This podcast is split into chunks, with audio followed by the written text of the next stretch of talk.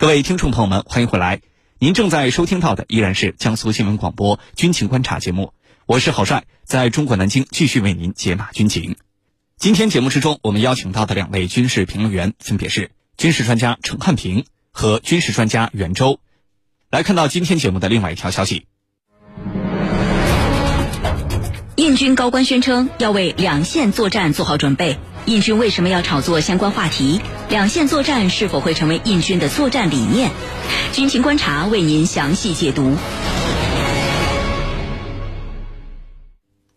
据《环球时报》综合报道，六月二十六号，印度空军参谋长乔杜里在接受印度媒体采访时宣称，印军要为两线作战做好准备。乔杜里在采访当中表示，印度应将其不稳定的西部和北部边境局势谨慎地理解为双线突发事件，并为此做好相应准备。印度媒体说，这不是印度军方高官首次提及两线作战的概念了，但是还是首次有现役指挥官呼吁制定详细计划以应对这种威胁。那么，印军为什么要炒作相关话题？两线作战是否会成为印军的作战理念呢？接下来，我们就一起来分析。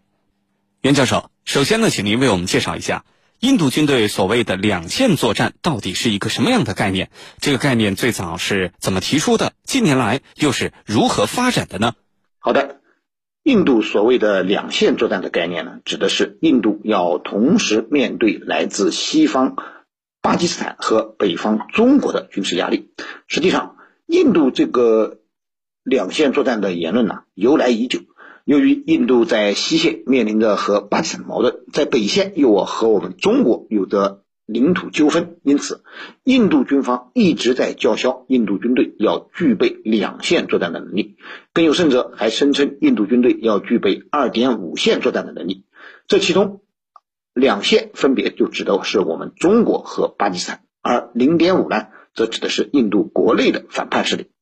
那么，这样的两线作战概念呢，实际上在印度。建国之初就已经存在。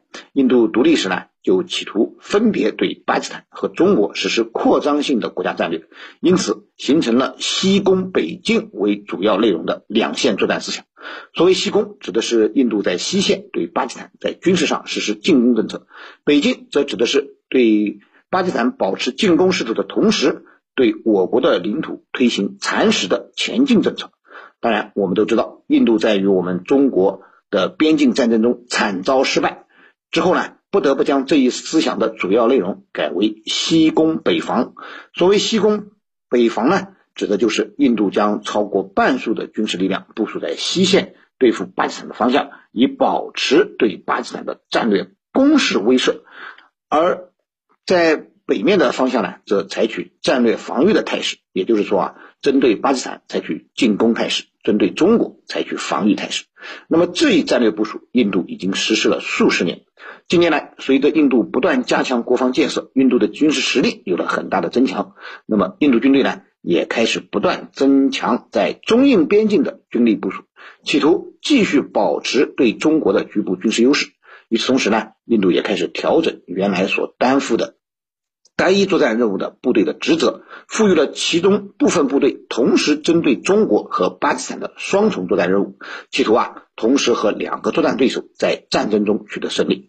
而所谓的两线作战理论这次又被重新提及，这就意味着印度会将原先部署在巴基斯坦方向的主力也会调转到针对我国的方向，在北部方向上便。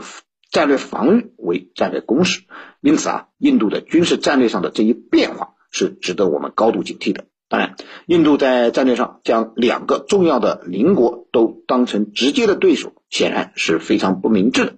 这不仅使其战略资源要被迫分散到两个方向上，而且由于印度在综合国力和军力水平上和我们中国都存在着明显的差距，因此，如果印度真的实施所谓的两线作战，其结果一定只会比一九六二年那场边境战争更加惨。主持人，好，谢谢袁教授。印度空军参谋长乔杜里，他关于两线作战有这样一番表态，那么这番话释放了什么信号？如何解读呢？请程教授为我们解答。好的，其实中印两国在前一个阶段，双方进行了边境地区最高指挥官的会晤，应该来说，这个边境问题有所缓和，而且呢，这个今年呃早些时候，咱们的王毅外长还专门访问了印度，可见呢，这个边境局势是呈现出缓和的态势的。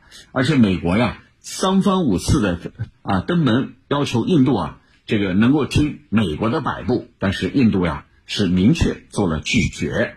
那么现在乔杜里在突在这个时刻突然讲这番话。又有着怎样的用意？我觉得啊，这里可能有三个方面的目的。第一个，按照传统，印度空军参谋长的这个讲话呀，他很有可能是为印度空军要争取到更多的利益，而两线作战无疑呢，就使得这种这个争夺呀变得白热化啊，就是各军兵种都想争取本军的利益，而作为空军来说。你陆军啊，你肯定没有我空军快，对吧？我空军有最先进的战机，比你陆军最先抵达作战目标区域。那么，印度的空军就是要借此机会来争夺利益。第二个呢，就是在这个时刻强调两线作战，它是有利于渲染边境危机的，那有利于提升印度国民的忧患意识，从而呢。提高啊，以此来提高印度的国内的老百姓的凝聚力，有利于这个执政党方面强化自身的这个这个统治，强化自身的统治，这是第二个目的啊，渲染边境危机，有利于去凝聚国内的共识。那第三个目的呢，就是呃，目前啊，印度执政党人民党在近期推出的兵役改革，还有一些军改啊。他都遭遇到了一些困境，就是国内一些老百姓，呃，对其进行抵制和反对，甚至呢还爆发了大规模的这个呃抗议。那么这个时候啊，呃，印度军方推出所谓的两线作战的言论，就有可能啊能够呃转移视线，把一些目光舆论的关注点吸引过来，从而就达到什么呢？把国内矛盾转移到。这个边境地区的目的啊，渲染啊，这就是印度空军参谋长乔杜里这一次所声称的两线准备、两线作战的一个主要的目的。主持人，好，谢谢程教授。军迷时间，军迷时间。我看到有军迷讨论说，印度空军如此积极的炒作两线作战等话题，我们想知道，那么印度空军自身的实力到底怎么样呢？最近这两年有哪些值得我们关注的新动向？对于这个问题，请袁教授为我们解答。好的，印度空军啊，的确是所谓的两线作战的积极倡导者和鼓吹者。之所以会这样呢，和近年来印度高度重视空军发展，印度空军实力得到了一定程度的增强有很大的关系。从公开资料显示，印度空军的实力还是不错的。目前，印度空军共有现役人员十二点七万人，预备人员为十四万，各类军用飞机总数大约是一千六百四十五架，其中战斗机的数量约有九百多架，下辖三十个航空作战中队。此外呢，隶属空军的地面力量还包括了七十一个防空导弹中队。从目前印度空军的实力上来讲呢，呃，大致有以下几个特点。一呢是现代战机数量较多，目前印度空军装备的四代战机大约有四百多架，其中从俄罗斯进口的苏三零 MKI 数量最多，大约有两百多架。此外还有六十余架米格二十九，三十六架法国的阵风战斗机和四十六架幻影两千战机，以及十六架印度国产的 LCA 光辉战斗机。印度这样的四代机规模，在全球范围内是除了美国、俄罗斯和中国三个大国之外，四代机数量最多的国家了。二是战机类型齐全，除了现代化的战斗机数量多之外，印度还是世界上为数不多的拥有比较齐全战机类型的国家。除了四百多架现代化的四代战机之外，印度空军还拥有十架 P-8A 海神巡逻机，三架从俄罗斯进口的。A 五零 I 预警机两架，巴西的 EMB 幺四五 I 预警机六架，伊尔七八空中加油机。在运输机方面，印度则装备了十架 C 十七运输机，二十五架伊尔七六，二十八架波音七四八等等。在直升机方面，印度空军则有二百二十三架米十七卫五，九十一架国产的北极星，十二架楼陀螺七十七架云雀十七架 SA 三幺五 B 轻型直升机和十五架 CH 四七 F 支鲁干直升机。那么在武装直升机方面呢？呃，印度空军有十五架米二十四、二十二架 AH 六四 E 阿帕奇和两架国产的 LCH，未来可能还交付六十五架 LCH 武装直升机。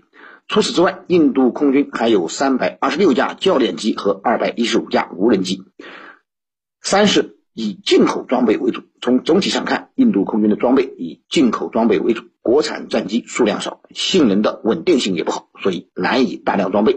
第四呢？装备老旧程度高，印度空军现役装备中大约有一半以上都是服役了近三十年的老旧装备，因此故障率居高不下。有数据显示，印度空军四十年来已经摔下了一千架飞机，是全球空军中的摔机冠军。这和印度空军老旧装备过多也不无关系。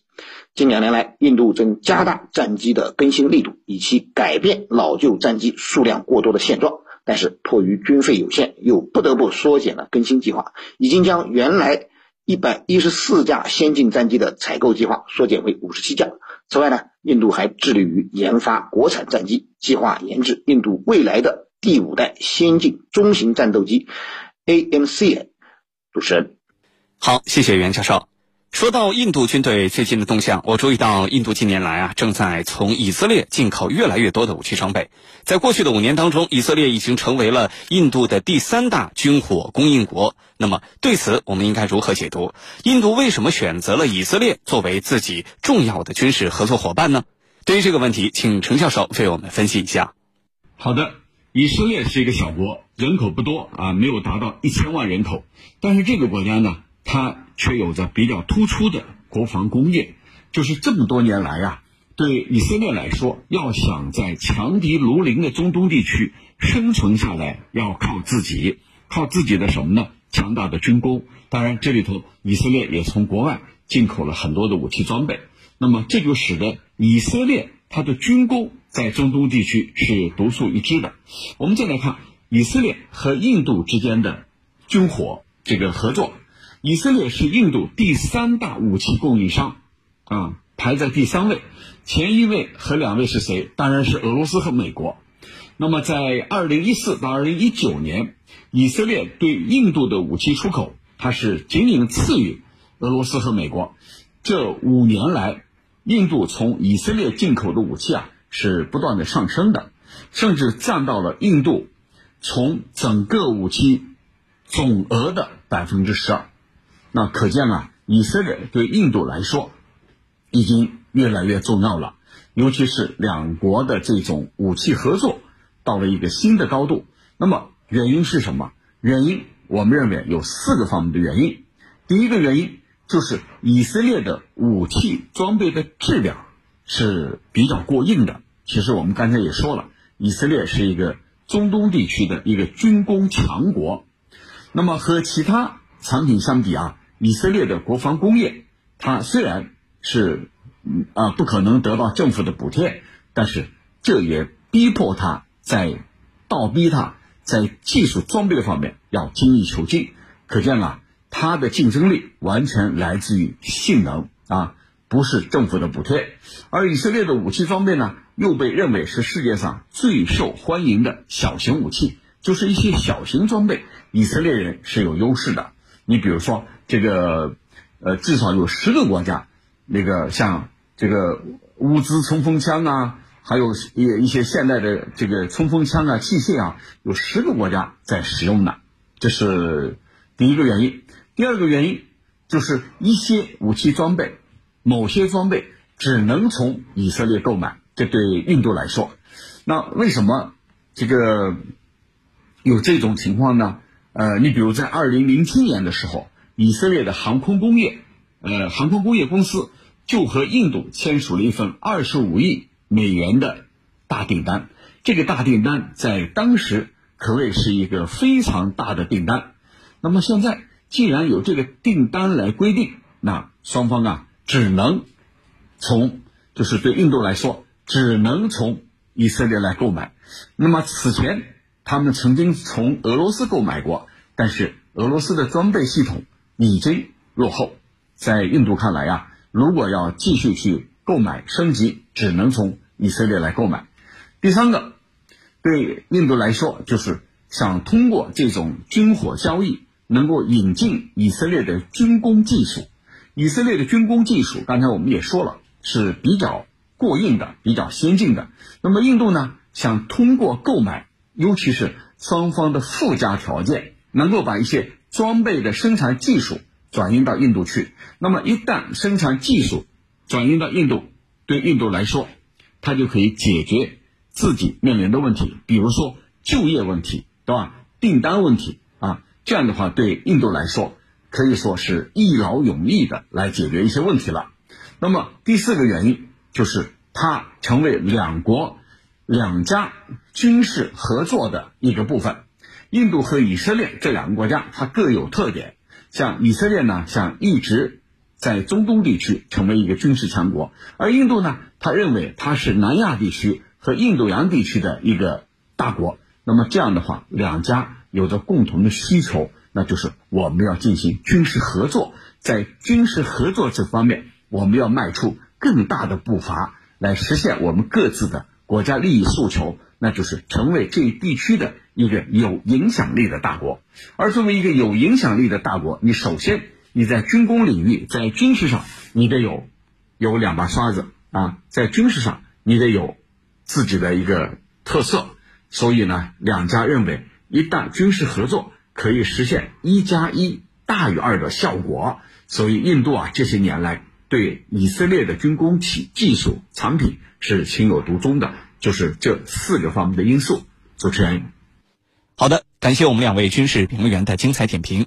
以上就是本期军情观察的全部内容。我是郝帅，代表节目编辑卫青、赵晨，感谢您的锁定收听。我们明天节目再见。